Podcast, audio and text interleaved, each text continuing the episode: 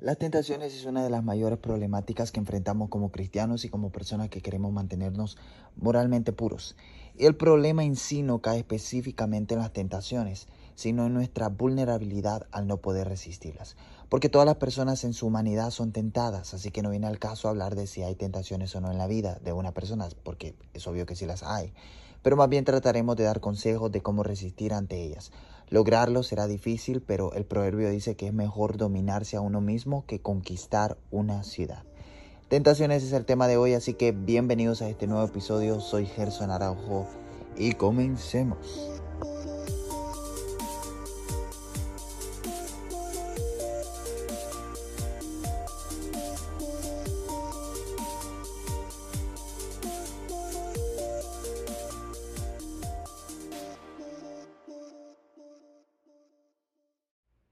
¿Qué podemos hablar de esto? Yo mismo he sido víctima de las tentaciones y tal vez nadie se encuentre tan apto para decirle a otro cómo resistir ante ellas.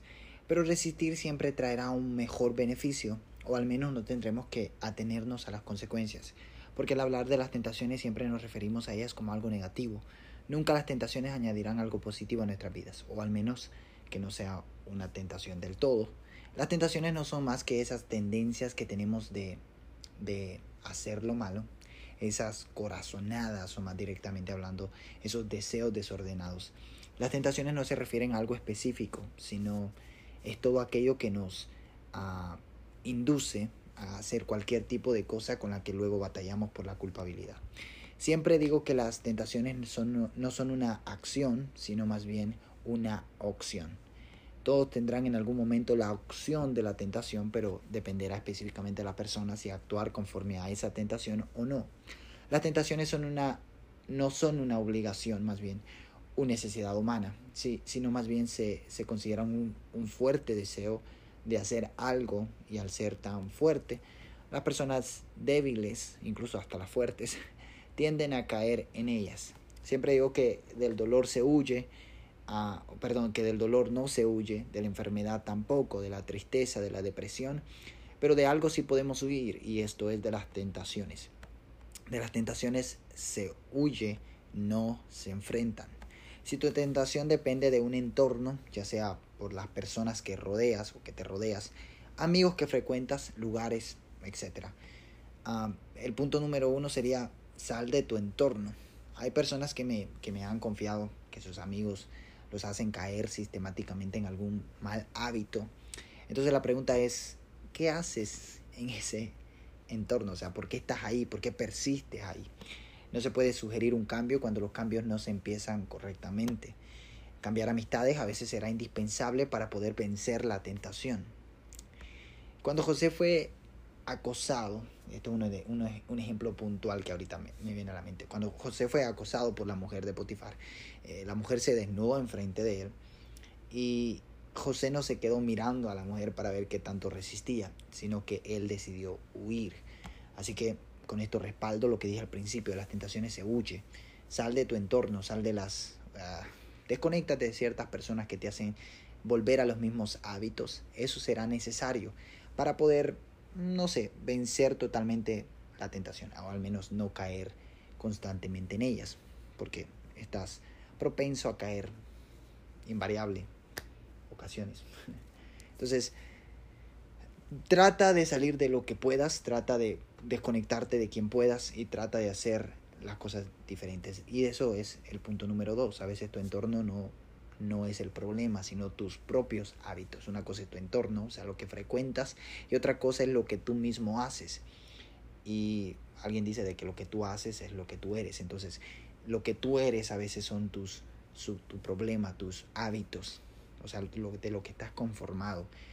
Cuando sabes que haciendo algo te lleva a estar o a, hasta hacer lo que no quieres, ah, porque a veces es, es, secuente, no es, es consecuente, perdón, es, es consecuente eso es una, secuencia que se sigue de que haciendo una cosa te lleva a la otra y la otra a la otra hasta que llegas a lo que no querías. El apóstol Pablo dijo que de que yo tengo una lucha interna en el capítulo 7 de Romanos.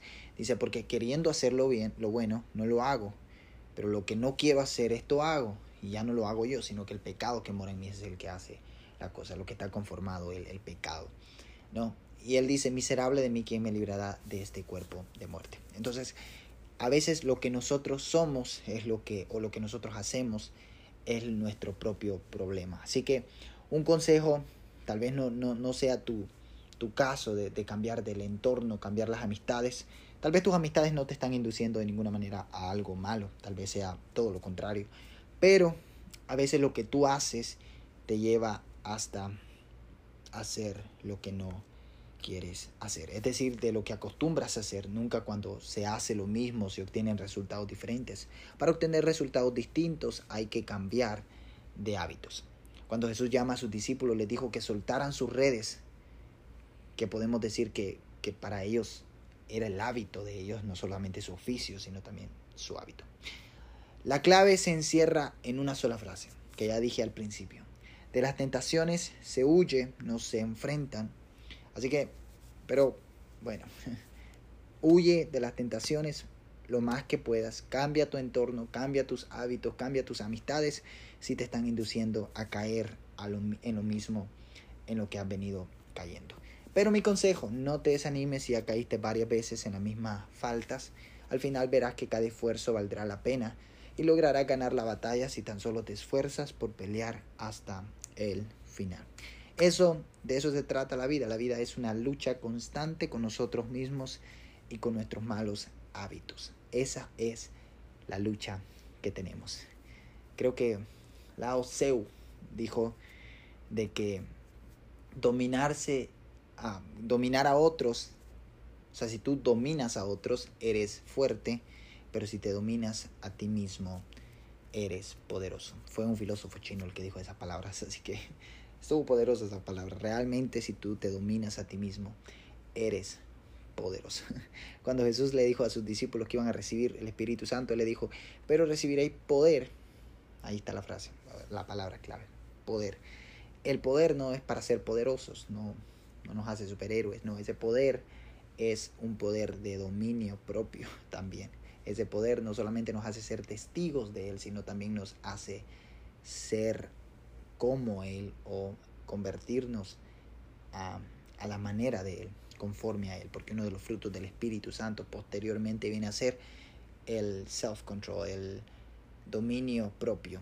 Así que, bienvenidos a este nuevo episodio que vamos a estar haciendo de esta manera. Bueno, estos nuevos episodios en sí, no, no nuevo en forma singular, sino que nuevos episodios que voy a estar haciendo así son tipos de consejería, un tipo de mini respuestas de 7 minutos, 10 minutos, I don't know. Pero uh, espero esté siendo de edificación de diferentes temas, diferentes ámbitos. No quiero hacerlo solamente de una manera de estar tomando moralejas de ciertas historias, de ciertos libros, sino también hacer enseñanzas específicas para que puedan entender lo que es la vida cristiana, la vida en el mundo y que podamos seguir hacia adelante si estás en el Señor. Si no, te animo a que busques del Señor. Dios les bendiga, gracias por escucharme hasta aquí. Soy Gerson Araujo, les animo a que me sigan como Vida Café. Algunos me siguen acá, pero no me siguen allá, entonces no sé cómo encontraron mi podcast. Gracias a Dios porque lo encontraron, pero vayan y sígueme en Instagram. Dios les bendiga, cuídense.